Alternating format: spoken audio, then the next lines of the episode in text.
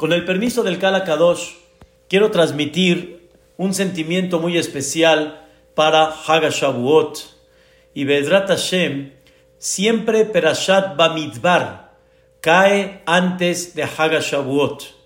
Esta Perashá representa el conteo que Dios hizo con el Am Israel. Hizo un censo a todas las tribus, cada uno, cada tribu, cuánta gente había, cómo estaban divididas en familias, por, de alguna forma, cada tribu por familias en Isahar, Zebulún, Binyamin, etc. Y al final salió un censo global de 20 a 60 años y pregunta el comentarista Rashi. Vamos a hacer, Bezrat Hashem, dos preguntas importantes y Bezrat Hashem vamos a tratar de analizar y desarrollar algo muy especial. La primera es, dice el comentarista Rashi, hace seis meses antes de este conteo, hace seis meses ya fue otra vez contado el pueblo de Israel. Cuando Dios le pidió al pueblo de Israel en la famosa donación de Mahatzita Shekel, en ese momento esa donación ya pudieron contar al Am Israel y salió exactamente el mismo conteo. 600 mil personas. Y, con, y con, con ese conteo de seis meses de diferencia, aparentemente no había necesidad de volver a contar. Y más, que salió exactamente la misma cuenta. Ya el Rambán pregunta cómo en seis meses sale la misma cuenta. También Rashid tiene esa pregunta. Pero de todas maneras, era la misma cuenta. Entonces pregunta Rashid, ¿para qué, ¿para qué había la necesidad de volver a contar otra vez al pueblo de Israel cuando hace seis meses ya fueron contados. Dice el comentarista Rashi, Lema Bardome, ¿esto a qué se parece? Dice el comentarista Rashi, esto se parece a aquella persona que tiene, vamos a decir, un fajo de billetes, tiene monedas, las cuenta y como es tan importante para él como es tan querido para él el dinero, entonces lo cuenta y lo vuelve a contar. En hebreo se dice por Habibut. Habibut significa por tan valioso que es para ti. Lo vuelves a contar otra vez y otra vez lo vuelves a contar. Así dice el comentarista Rashid. Pero aparentemente es una respuesta que no me llena, porque de alguna manera una persona que tiene, por ejemplo, 10 mil dólares, ya los contó, tiene el fajo, no lo vuelve a contar hasta que no se aumente. Si se aumenta, pues, obviamente va a volver a contar. Si se disminuye, pues ve lo que le queda. Pero no vuelve a contar cuando es exactamente lo mismo, cuando no hubo ni menos ni más. Una persona cuando aumenta, oh, ¿cuánto llevo? Ya no, ya no tengo 10, tengo 12, tengo 13, tengo 15 pero cuando no se aumentó, ¿para qué volverlo a contar? Es verdad que la gente valora el dinero, es verdad. Pero sin embargo, no por valorar el dinero significa que la persona cuando ya sabe la cuenta lo va a volver a contar. ¿Cuál es el motivo que realmente el pueblo de Israel fue otra vez contado, otra vez hicieron un censo cuando ya se sabía realmente la misma cantidad? Y Boreolam la sabe. Y Rashid dice, como Boreolam nos quiere tanto, por eso nos vuelve a contar. ¿Cuál es la idea de esto cuando ya se sabe realmente la cuenta? Dos, hay un midrash muy conocido que cuando Dios fue a entregar la Torá al pueblo de Israel, escuchen bien, el pueblo de Israel ya Boreolam escuchó de ellos directamente, ¿quieren recibir la Torá? Contestaron no nada más sí, contestaron naase de nishma. Haremos y escucharemos. Esto significa la idea muy clara, Boreolam, como decimos aquí en México en árabe, a la o a la rasi. Boreolam, lo que tú me pidas. No voy a preguntar, no voy a analizar, no voy a investigar los motivos. Lo que tú me digas, Boreolam. Después analizaremos qué representa. Pero lo que tú me pidas, después de ver tu grandeza, después de ver lo que tú representas, después de que me enseñaste tu poder absoluto, y entre paréntesis, en Har Sinai, el pueblo de Israel vio la máxima, se puede decir, revelación de Boreolam en el mundo entero. Sobre eso está escrito Atahor ladat, ki Hashem hu Elokim, bashamay mimal, aretz mitahat, en od. Atahor eta ladat significa tú, se te aclaró, tú pueblo de Israel, tuviste muy claro. Boreolam te abrió todo. No puedo explicar qué, cosas profundas, pero vieron muy claro. En Od, no hay fuera de él. Como dicen muchos comentaristas, los 13 principios del Rambam. Eso fue lo que vieron ahí, que ahorita no es tema de ampliar, de alargar. Ok, entonces Am Israel demostró una confianza total, demostró una confianza absoluta con Boreolam. No tuvieron duda, Naaseben Ishma. Ningún pueblo llegó a ese nivel. Todos preguntaron qué está escrito en ella. El único que dijo, Naaseben Ishma fue Am Israel. A tal grado que dice la Gemara. ¿Quién le descubrió este secreto a mis hijos? Esto significa, ¿quién le descubrió al pueblo de Israel ese secreto, ese nivel tan grande? Naase benishma, haremos y escucharemos. Quiere decir que era un nivel muy grande. Viene Boreolam, dice el Midrash, y le dice al Am Israel, mi Areb, ¿quién es Abal? ¿Quién es Abal? Como decimos, ¿quién firma de Abal? Oye, llegué al nivel que tú atestiguaste que es uno de los niveles que nada más los ángeles lo logran. Llegué a, ese, a esa confianza total de decirte, sin preguntar, lo que me digas, lo que me ordenes, estoy dispuesto a cumplir. ¿Qué es esa pregunta, mi Areb? ¿Quién es el aval? Y ahí el Midrash platica. ¿Quién? ¿Abraham? No. ¿Itzhak? No. ¿Quién es el Areb? ¿Quién es el, el, el aval? ¿Quién firma de aval? Y al final dice el Midrash, ¿Quién firmó de Abal? Elu Abbanim. Son los hijos. Tinokochel Betrabam. Ellos son los que firman de Abal. No se entiende el Midrash. ¿Para qué Boreolán tiene que preguntar quién es Abal? Y número dos, ¿cómo que los niños son Abal? ¿En qué son Abal? ¿Cuál es la, qué representa esto? Estas son las dos preguntas principales que hay que analizar. Y Bezrat Hashem, más adelante veremos que hay una tercera pregunta, pero con lo que vamos a explicar, vamos a ver un tema muy esencial en la vida. Queridos hermanos, Dios, cuando creó el mundo, Bereshit bara Elohim, Hashem Itbaraj creó, escuchen bien, la creación de una manera que está terminada y completa. Y sobre toda la creación está escrita la palabra vayas. Vayas significa ya está hecho en forma completa. Hay beria, que es la creación de la nada, o sea, el crear de lo que no existía. Yetzira es darle forma, hacia es el término. Eso significa hacia. Y todo el mundo, en general, todo ya está hecho. Cuando yo hablo de una tortuga, es la misma que Dios creó, es la misma que vio Noah, es la misma que vieron sus abuelos y tatarabuelos y la generación anterior. La que tiene el caparazón, la que se mete adentro, la que es de mar y se arrastra, es la misma, nada más se reproduce.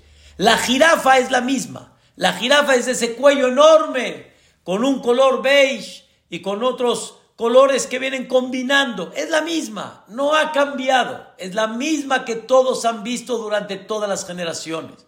El hipopótamo es el mismo. El león es el mismo. El cocodrilo es el mismo. Las aves son las mismas. En términos generales, en la fruta, en términos generales, es la misma. Hay una cierta diferencia que ha cambiado nada más en su calidad, pero es la misma. El sol es el mismo, la luna es la misma, las estrellas, todo lo que es el mar, la vegetación, todo es lo mismo, ya está vayas. Lo único que hay que hacer es reproducirse. Y sobre eso está escrito Amhadesh betubo bechol yom tamid. El mundo cuando ustedes lo ven y cuando lo vieron sus padres y cuando lo vieron sus abuelos y cuando lo vieron los tatarabuelos, el mundo se ve como si fuera nuevo. El mundo no se ve viejo. El mundo se ve como si fuera nuevo. Y el mundo se va reproduciendo y todo ya está hecho. No hay nada que no esté hecho. Hay uno, nada más, que no está hecho. Y sobre eso el Pasuk no dice vayas. En Bereshit hay una creación que la Torah dice vayitzer, pero no dice vayas. Nada más tiene modelo, tiene forma, pero no está escrito vayas e hizo. ¿Quién es? El ser humano. El ser humano sí tiene la misma figura relativamente me refiero ojos, nariz, boca, etcétera, oídos, cabeza, etcétera. Eso es Vayitzer. Hay una tsura, hay una forma en el ser humano, pero no hay un vayas, no hay un término todavía. Todos los bebés, cuando nacen, bebés, bebitas, todos los bebés, en el momento que nacen, no tienen ninguna definición. Son bebés y son bebés que se ven qué? Hermosos, son bebés que se ven bonitos, son bebés que se ven increíbles, una cosa maravillosa. Esos son los bebés. Una vez en Estados Unidos hicieron algo impactante, queridos hermanos, impactante. Empezó a salir en la pantalla fotos de bebés. ¿Qué dices de este bebé? ¡Wow! ¿Cómo se veía el bebé? increíble, wow. Y de repente salía a otra pantalla, wow, ¿cómo se ve este bebé? Wow, se ve bonito, güerito, colores azules. Y así empezaron a salir varios bebés. De repente, en medio de una foto así, ¡pum! Sale otro bebé. Y le dicen a todo el público que estaba ahí presente, ¿qué dicen de este bebé? La gente dijo, pues, bebé, se ve bonito, se ve agradable, se ve bien. En ese momento sale abajo quién era este bebé. Adolf Hitler. Ese era este bebé. El público se quedó pasmado. ¿Cómo? Este bebé que se ve dulce, se ve increíble, se ve fantástico. ¿Qué pasa? ¿Cómo? Entonces le preguntaron al público, no, si tuvieras este bebé en tus manos, sabiendo lo que hizo, sabiendo lo que representó en la vida, ¿qué hubieras hecho? Y muchos, cada uno empezó a decir, y como muchos decimos acá en México, yo lo mato. ¿Cómo? Evito todo el dolor de cabeza. Pero una de las respuestas muy claras fueron, yo lo hubiera educado. El ser humano no nace como un robot, no nace como un hipopótamo no nace como una jirafa, que ya es lo que es. No. El ser humano nace y ese ser humano viene con muchas cosas, obviamente. Viene con celo, viene con envidia, viene con egoísmo, viene con arrogancia y viene la, la vida y tiene que educar y tiene que formar a esta persona. Por eso, escuchen bien, por eso es muy importante saber que cuando Dios le pregunta a la persona, a Adama Rishon, Dios le pregunta, ¿cómo hay que llamarle a la jirafa? Adama Rishon le puso su nombre. ¿Cómo hay que llamarle al caballo? Adama Rishon le puso su nombre, Sus, porque todo el tiempo está mitnoses, todo el tiempo está como galopeando. Es un tema interesantísimo no tengo el conocimiento de todo, pero por ejemplo le preguntó el perro, ¿cómo hay que llamarle? Caleb. Nosotros pensamos que al perro se le llama perro, ¿saben por qué? Así, como decimos acá, este es un keleb, este es un perro. No, keleb keleb, es todo corazón. El keleb es aquel que está siempre cuidando al lado de su amo, al lado de aquel que lo, vamos a decir, que lo crió. Ese es el keleb. Y así Adam Arishon le puso nombre a todo. Le preguntó Dios a Adam Arishon, ¿y tú? ¿Cómo te debes de llamar? ¿Tú cómo te debes de llamar? Y le contestó, escuchen bien, Adam Arishon, yo, yo me debo de llamar Adam. Yo me debo de llamar persona, Adam, perdón, Adam, ¿qué es Adam? Adam significa Adama, vengo de la tierra. Es una cosa muy interesante. A ver, Adam Arishon, a todos les pusiste nombre, a todos les pusiste algo que representa. ¿Tú por qué te pusiste tierra? Y aparentemente todos vienen de la tierra. Los árboles vienen de la tierra. Los animales vienen de la tierra. El componente, me refiero, el componente de tierra, agua, aire, líquido, aire, fuego, calor. Todos vienen de la tierra. ¿Por qué tú te pones tierra? La respuesta es, todos los animales ya están hechos. Vayas, ya están hechos ya vamos a llamarle su personalidad, su característica, su forma de ser, su naturaleza. Ya está, ya está hecha. Y por lo tanto Adama Rishon definió a cada una de ellas qué es. El sus no va a cambiar, el caballo no va a cambiar, la vaca no va a cambiar por crecer, el hipopótamo no va a, no va a cambiar por crecer, la manzana no va a cambiar por crecer. Ya sabemos cada uno qué es. Su característica ya está. Me preguntas a mí, ¿qué nombre tengo? El hombre no está definido. El hombre no está definido. Mamás, me da mucha pena.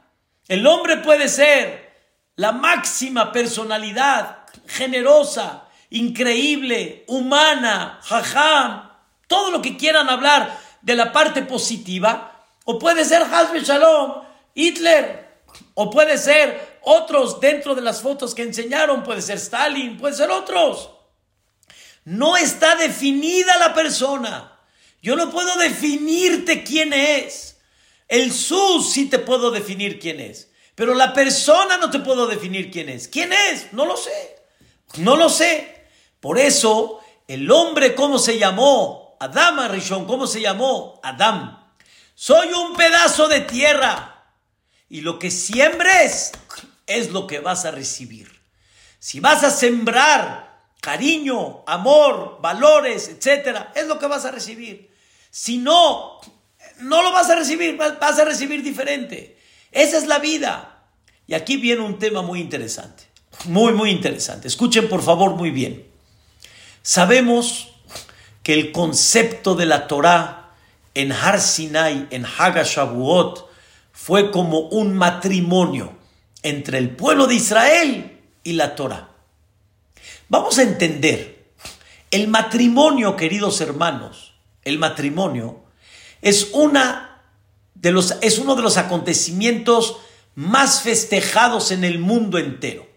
La gente viene, la gente festeja, hay cantidades de gente, música, es impresionante. No hay como el festejo de una boda, no hay, no hay. Nada más me llama mucho la atención, pero de veras me llama mucho la atención, de que los chistes del matrimonio están, como dicen, bien calientitos y cada uno inventa uno nuevo. El matrimonio es como el metro. Los que están afuera quieren entrar. Los que están adentro ya se quieren salir. Y así todos tienen sus chistes del matrimonio. Aquí en México hay una canción muy conocida, ya se casó, ya se amoló, ya tú, ya, ya se casó, ya se amoló. No entiendo. Toda la gente dice chistes del matrimonio y todavía van y les entran. Entonces, o oh, sí, o no. El matrimonio es tan importante por un lado y por el otro lado se desvaloriza. Hay que entender qué valor tiene el matrimonio, pero quiero decirles algo. ¿Saben quién viene a alegrar al Hatán y al Akalá? ¿Saben quién es él? No el invitado. el que él personalmente viene a cada boda a alegrar al Hatán y a la Kalá, Boreolam, la presencia de Dios, el rey del universo, el jefecito, el patrón del mundo, del universo entero, viene a alegrar al Hatán y a la Kalá. A tal grado, escuchen bien, a tal grado que la costumbre entre nosotros es que cuando le entregan a la mujer la ketubá, el documento que se llama ketubá, en ese momento le pedimos al público que se paren. Que se paren. ¿Por qué se van a parar? Porque en ese momento viene la Shejina. En ese momento viene la divinidad. En ese momento viene a alegrar a Dios, al Hatán y al Kalá. Por eso la palabra ketubá, que es ese documento, se llama ketubá tiene una Vav y tiene una Hei, y el hombre tiene la Yud, y la mujer tiene la Hei, Ish, Isha. Cuando le entrega el hombre a la mujer la va, recae el nombre de Dios, Yud, Kevav, Ke, y recae la divinidad en ese lugar muy especial. Estudié este año que la santidad de la Jupá, de ese rectángulo, la santidad es más grande que la santidad del Knis más grande todavía. Imagínense ustedes. Y por eso las siete verajot que le dan al Hatán y a la Kalá, la primera, Sheakol Baral que todo fue creado en su honor. Dios viene a alegrar, Dios viene a presenciar una boda. Y en eso Boreolam dice, cuidado que me toquen a mi pareja, cuidado que se metan con mi pareja. Y es tan grande el Shalom Bait que Boreolam dice que se borre, escuchen bien, que se borre mi nombre, pero que no falte la paz, la armonía, la hermandad, el cariño y el amor en una pareja. ¿Qué tan importante es una pareja? ¿Qué tan importante para Dios es la pareja que dice Dios, no me la toques y se borra el nombre? Quiero nada más darles un sentimiento un sentimiento impresionante. Eso lo escuché de Rabnahum Diamant, un jajam que hoy en día ayuda muchísimo al tema de Shalom Bait, de educación de los hijos. Un hombre muy especial, ha estado aquí en México en varias ocasiones. Nos contó que llegó con él una señora embarazada, casada, embarazada, y ya sabe que va a tener un, varón, un niño. Pero ella vino con el jajam a preguntarle, jajam, yo soy Baalat Teshuvah. Yo soy una mujer Baalat Teshuvah. Y mi marido no sabe qué hice yo antes de regresar en Teshuvah. Mi marido no sabe. Antes de que yo me casé con él, yo era un poquito del felte, como decimos acá. Y desgraciadamente, yo aborté. Y la primera pregunta que le dicen a la mujer Tal vez tuviste un hijo, tal vez, tal vez abortaste algo. Y la mujer obviamente tiene que contestar que no, porque si sí, ya no se puede hacer el pidión. Le dice esta señora al jajam, Rabnahum Diamant, le dice, Rebe, ¿qué hago? Si le digo a mi marido, como decimos acá, se va a enojar y, oh, jajam, esto va a explotar. Y si no le digo a mi marido, ¿cómo voy a hacer que el pidión a Ben se lleve a cabo? Y es verajá le batalá. Es una verajá en vano. Dijo el Rab, la verdad, una pregunta muy, muy pesada, una pregunta importante. Ok, fue el Rab, Rab Rahum Diaman, con el Agaon Agadol, uno de los grandes jamim de aquella época, Zeher Tzadik Libraja, que ya falleció, Rab Shmuel Vosner era el Posek en Beneberak. Fue y le preguntó. Rabosner se puso a pensar, a pensar, y le dijo Rabosner que se haga el pidión a Ben y no se le avisa nada al marido y que la vida continúe. Rabnahum obviamente no pudo esconder su asombro. Verajale batalá. Él esperaba tal vez otra respuesta. Y le dijo Rabosner a Rabdiamant, le dijo, tú piensas que yo estoy haciendo culá, ya estoy haciendo así ligero el tema del nombre de Dios. Y dice, no, estoy haciendo una jumbra en Shalom Bait. Shalom Bait es más importante, que ya se te olvidó lo que los Jajamim dicen, que Dios dice que borren mi nombre, pero que no haya una falta de Shalom entre uno y el compañero. Ya se te olvidó eso. Boreolán borra su nombre con tal de que la pareja siga viviendo en armonía. Shem Hashem ¿qué es? Es exactamente lo mismo que borrar el nombre de Dios. Y lo principal es el Shalom Bait. Y ustedes saben la famosa historia cuando Sarai Menu escuchó que ella va a tener un hijo y Sara se rió. En otras palabras, no lo creyó. Ella no sabía que eran ángeles. No lo creyó. Atishak Sara Bekirbah Lemor. Italia Ella se rió, dice, no puede ser. Ella ya pasó la época. Ya no hay. Ya no hay periodo, ya no hay nada. En eso, Sara también dijo algo más. Y mi marido está viejito. Ya ni él tampoco puede tener hijos. Viene Dios y le dice a Abraham vino, la más de Sara. ¿Por qué Sara se rió? ¿Por qué se rió? O sea, no confía en mí que yo puedo hacer un milagro. Aipaleme Hashem Dabar. ¿Pero qué creen? Dios le dijo que Sara dijo que ella está vieja. Y no es verdad. Sara dijo que él está viejo, no que ella está vieja. Entonces, ¿por qué Boreolam cambió? ¿Por qué Boreolam no puso la realidad? Escuchen bien, Rabotai, dice Rashi.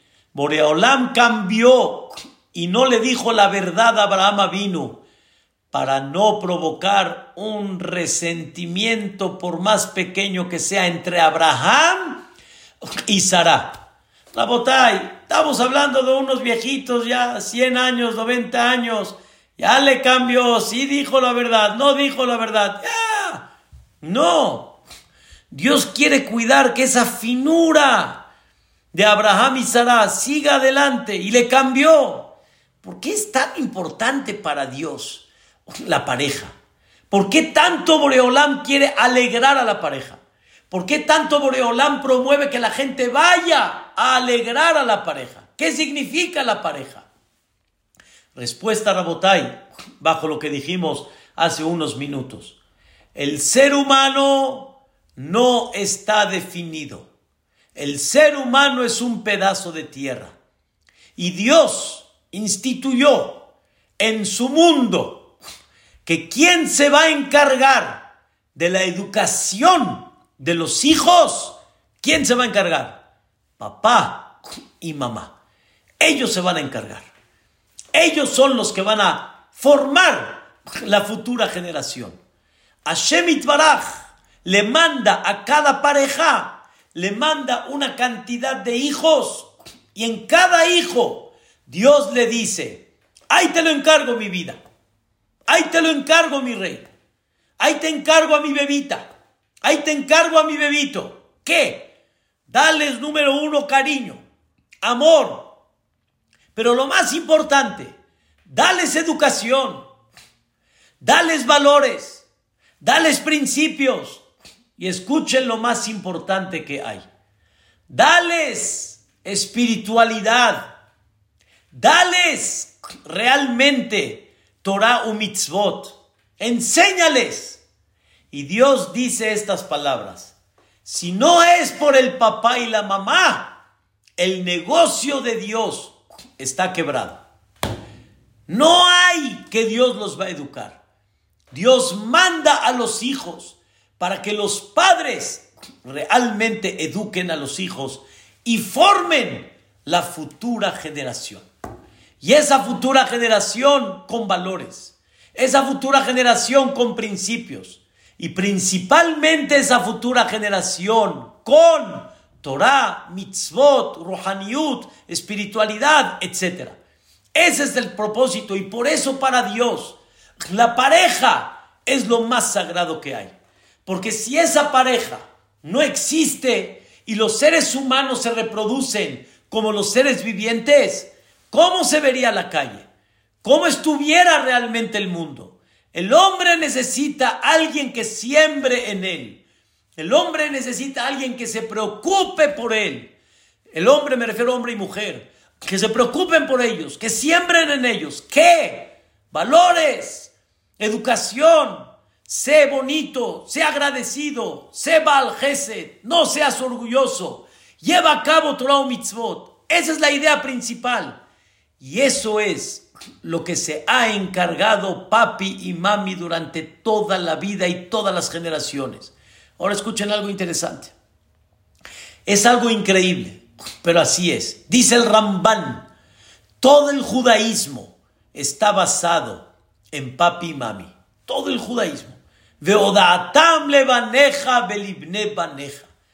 Todo está basado en eso.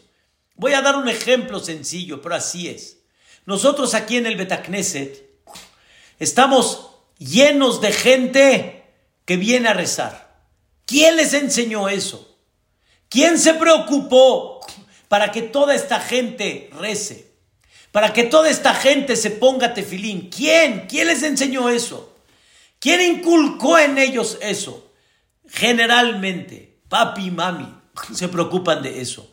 Estuve en el súper de Pesach acá en México y me acerqué con varios de la comunidad, varios socios de la comunidad y les dije, qué bueno, qué tal, Pesach Kasher Besamea, ¿qué haces aquí?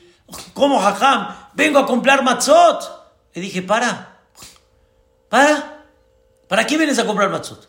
Me dice, ¿cómo, Jajam? Se sorprendieron. ¿Cómo? ¿Cómo para qué van a comprar matzot? ¿Matzot? Le dije, ¿cómo? Agarra un pan, bolillo, cuesta más barato, mano. Que la matzá, que es pan de pobre. ¿Cuál pan de pobre? Ve nomás lo que cuesta. Vete a comprar un bolillo, sartén y festeja pesa. Me dice, ¿cómo, Jajam? Me va a ir de feria con mi papá. ¿Cómo? Mi madre me va a regañar. Dejen ahorita Boreola. ¿Cómo? Mi padre me enseñó. ¿Están escuchando? Mi padre me enseñó. Mi madre me enseñó. El jaroset que las mujeres increíblemente hacen. Y toda la belleza que hacen en la, noche del ceder. ¿Quién se las enseñó? ¿De dónde lo vieron? Tantas mujeres aquí presentes y no presentes prenden Nerot, Nerot, y hacen así, y piden tefilá. ¿Quién se los enseñó? ¿De dónde lo vieron? De papi y de mami. No hay otra. La educación viene de papi y de mami. Y viene de los abuelos. Y viene de los bisabuelos. Y viene de los tatarabuelos. Así es. Y eso es Am Israel. Hace unos años, una persona fue a España. Y fue a varios lugares. Fue Barcelona, Madrid. Y vio Bateknesiot, vio como le llaman la judería.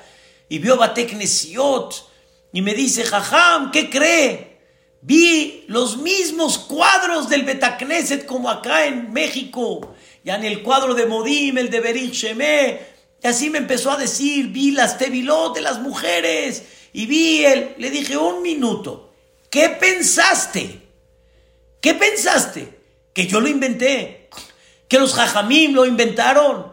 Esto lleva más de 3.300 años. Todo lo que tú viste lo vas a seguir viendo, vete atrás y lo vas a seguir viendo igual. Porque es lo que nos transmitieron nuestros sabios. El tefilín, el bat, el brit milá, el pesach, el rosh hashanah, el shofar. Todo eso, ¿quién se preocupó en enseñarlo? Nuestros padres. Y por eso, para Dios es tan importante la pareja. Tan, muy, muy importante la pareja. ¿Por qué? porque ellos se van a preocupar de transmitir jala. No puedo mandar, lo voy a decir exagerado, 100 hijos a una pareja. Y 20 tampoco hoy en día. Pero sí puedo mandar y sí puedo formar miles de parejas que se van a preocupar, que eduquen a sus hijos que hay un Pesach, hay un Shavuot, hay un Rosh Hashanah, hay un Kippur, hay un Brit Milá, hay un Betacneset, no importa que dice Faradí. Al fin y al cabo, en el eje central es lo mismo. Todos nos conocemos por dos palabras, Shema Israel. Otros se conocen por la frase completa, Shema Israel, Hashem lo que no Hashem Echad. Pero todos estamos en la misma línea. Todos caminamos igual. Todos somos Yid, como dicen los Yiddish. todos tenemos esa sangre de Yahadut, todos transmitimos exactamente lo mismo. No se, no se acaba, no se termina. 3.300 años. Hagan y váyanse para atrás, váyanse, váyanse para atrás. Y van a encontrar exactamente lo mismo que nosotros estamos haciendo el día de hoy. Es una cosa espectacular. No se encuentra en ningún pueblo. Y el Am Israel sigue. Jaibe Kayam. Los babilonios, Rahat. Los Misrim, ya. Los romanos, ya. Am Israel sigue. ¿Por el mérito de quién? Papi, mami. Que siguen transmitiendo en una forma, como decimos tal vez, akshanut, en forma terca, de seguir insistiendo. Así es. Cuando llegaron nuestros antepasados aquí a México, en los años 20, 10, 20, se preocuparon en construir, en edificar una comunidad. No había lo que yo estoy viendo hoy. No existía. ¿De dónde hay lo que tenemos hoy? Porque hubo gente que se preocupó de eso. Y esa gente, queridos hermanos, no eran grandes jajamim ni jajamim. Eran gente que sabían que el pueblo de Israel va a continuar el pueblo de Israel tiene que seguir. ¿Y eso de quién es? Papi, mami.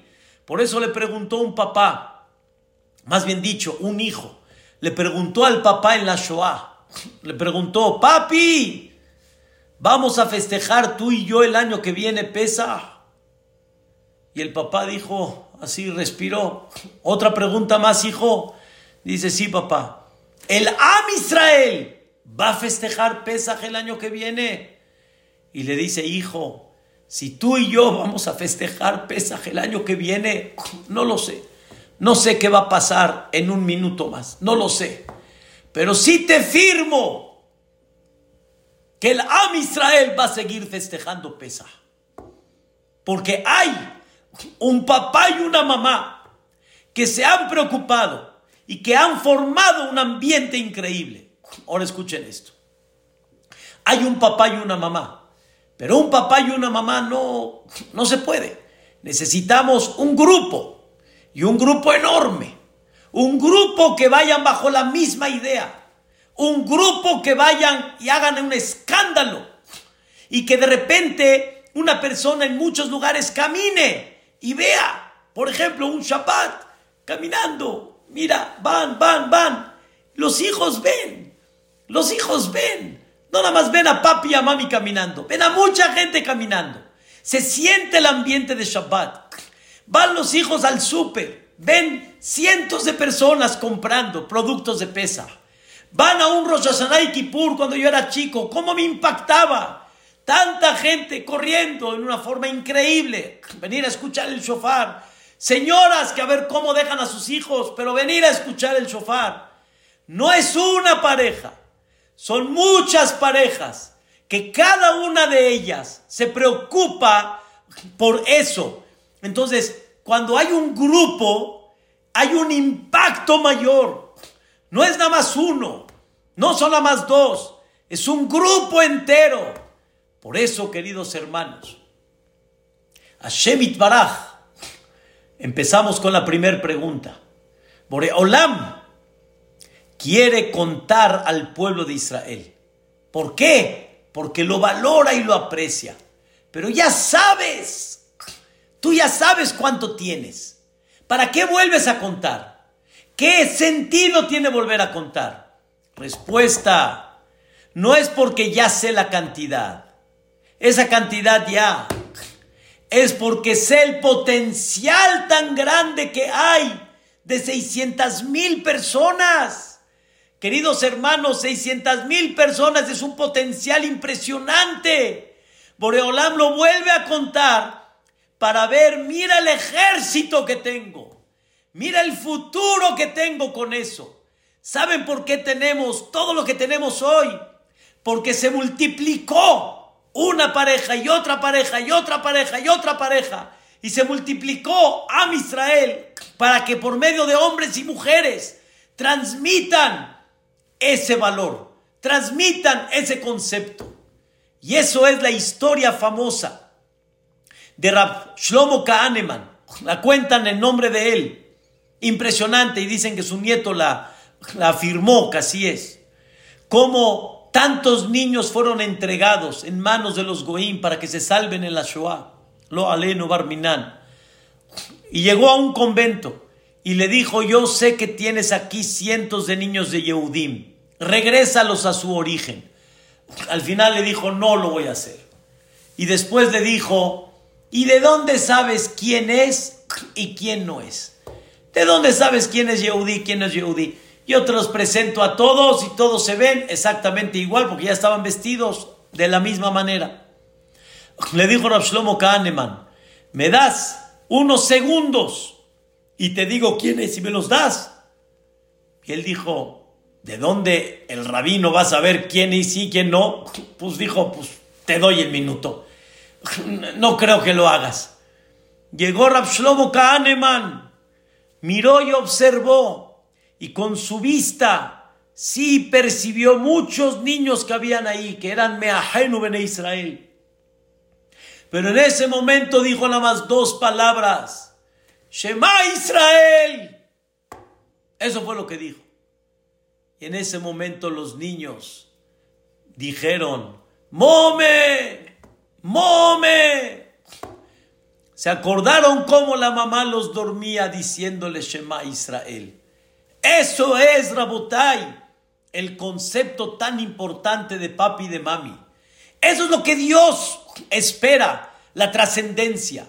Y Dios quiere un grupo enorme. Y por eso Dios nos vuelve a contar para decir, mira, mira, mira mi grupo tan grande. ¿Saben quién hizo ese grupo tan grande? ¿Saben quién lo hizo? Ahorita voy a encerrar la idea. ¿Saben quién hizo ese grupo tan grande que Dios vuelve a contar? Nada más y nada menos las mujeres. Ellas hicieron, ellas hicieron ese grupo enorme. ¿De dónde lo sé? Dicen nuestros sabios que la mujer en Mitzrayim, en la tierra de Mitzrayim, tenían partos de seis, seis niños. Impresionante. Seis niños. Y dentro de la esclavitud, los partos eran de seis. Llegó Paró y dijo, espérame, tengo que frenar esto. ¿Cómo? No puedo permitir que sigan reproduciéndose de esa manera. ¿Qué hizo Boreolam? Perdón, ¿qué hizo Paró? Separó a los maridos de las mujeres y los puso en bosques, en, en jardines, lejos de la casa. No había manera que puedan las mujeres embarazar, porque los hacía trabajar como negros y de alguna manera estaban ellos, estaban ellos hechos pedazos. No podían. No podían, no podían tener relaciones con su esposa. Y las mujeres dijeron, no, vamos. Y fueron a la, al bosque, iban a los jardines y le decían a los maridos, aquí estamos. Los despertaban. De alguna manera, de alguna manera les daban un poquito de aliento.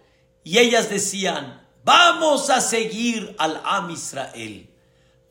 Pero señores, estamos hablando en una esclavitud. ¿Cómo una mujer se atreve a traer seis? Y en el segundo embarazo, seis. Y en el tercer embarazo, seis. ¿Cuántas llevamos? Dieciocho. Con cuatro embarazos ya tiene de kinder hasta secundaria. ¿Qué es esto? La mujer, ¿cómo tiene ese, cómo se atreve a hacerlo? La respuesta es, la visión de ellas era, vamos a construir ese grupo, vamos a construir ese proyecto que se llama Am Israel. Si vamos despacito, no hay forma. Tenemos que ir rápido. De alguna manera tenemos que multiplicar, porque conforme más se multiplique es otra casa que va a transmitir la luz que va a transmitir la presencia de Dios. Si es así, queridos hermanos, Dios pregunta, ¿quién es Abal? ¿Quién es el Abal? Y a eso contesta el Am Israel, el Abal son los hijos. Ustedes ahorita recibieron la Torah, ustedes ahorita vieron las voces, los relámpagos, Arsinai, uh, increíble. Pero todo lo que ustedes vieron, si no lo transmiten a los hijos, el negocio de Dios se quiebra. Y cada persona aquí presente que forma y formó y formará una familia, tenemos que saber el propósito. Te dedicas a los hijos, a transmitirles valores, a transmitirles educación. ¿Qué le das a los hijos? ¿Qué le enseñas a los hijos? Haga Shavuot es la fiesta que Dios destaca y dice, esto no se queda acá, esto hay que transmitirlo. Y así ha sido. Se ha transmitido durante toda la vida. Todo lo que tenemos es por nuestros padres. Todo lo que tenemos es por tatarabuelos. Todo lo que tenemos es por gente que no conocimos. Y quiero decirles un sentimiento. Dice el Pasuk, Vejitabou el Aretz, Perashat Kedoshim. Cuando vayan a Eretz Israel, un ta'atem kol etzma achal, y van a, van a plantar todo árbol frutal. Ahí la Torah está hablando que cuando planten árboles frutales, tienen que cuidar la famosa orla. Orla significa eh, los tres años que no pueden comer el fruto. Pero del versículo se entiende que hay una mitzvah que cuando llegues a Eretz Israel, planta árboles frutales. No cuando plantes árboles frutales. Planta. ¿Qué significa planta? Pregunta el Midrash. Sabemos que cuando Am Israel entró a Eretz Israel habían árboles frutales preciosos y qué frutos, como ya nos cuenta la Torah en Perashat Shelach Lecha. ¿Para qué necesitamos una mitzvah de cuando entremos planta? Dice el Midrash. Amarakadosh Barjule Israel. Le dijo Boreolam al pueblo de Israel. Ustedes cuando llegaron acá, llegaron y vieron árboles frutales. Ustedes no saben quién se los plantó. Ustedes no saben quién se los puso. Ustedes nada más tienen provecho de aquel que plantó este árbol. Dedíquense a plantar para que futuras generaciones tengan provecho de lo que ustedes plantaron, aunque no, aunque no los conozcan. ¿Qué significa? Rabotai, nosotros comemos fruto de lo que nuestros antepasados nos enseñaron. Y nos enseñaron muchas cosas. Y tenemos tantas cosas el día de hoy por gente que no conocimos y que no sabemos quiénes son, pero las tenemos presentes. Tú, ¿qué vas a dejar a la futura generación? No puedes venir al mundo como si no pasó nada. No puedes venir al mundo y el mundo se ve igual cuando veniste y cuando te fuiste. No, el mundo se tiene que ver diferente y el mundo tiene que tener un cambio. ¿A dónde se va a ver diferente? En tus hijos. Tú no sabes. Toda la generación futura por lo que les enseñaste. Ese Shema Israel, ese Pesach, ese Brit Milá, ese estudio de Torah, etcétera es por tu zehut, es por, por toda la generación que no vas a ver. Y esos son el aval de Matan Torah. Y eso es Hagashavuot. Hagashavuot significa la fiesta de las semanas. ¿Qué significa las semanas? ¿Por qué no es la fiesta de la Torah? ¿Por qué es la fiesta de las semanas?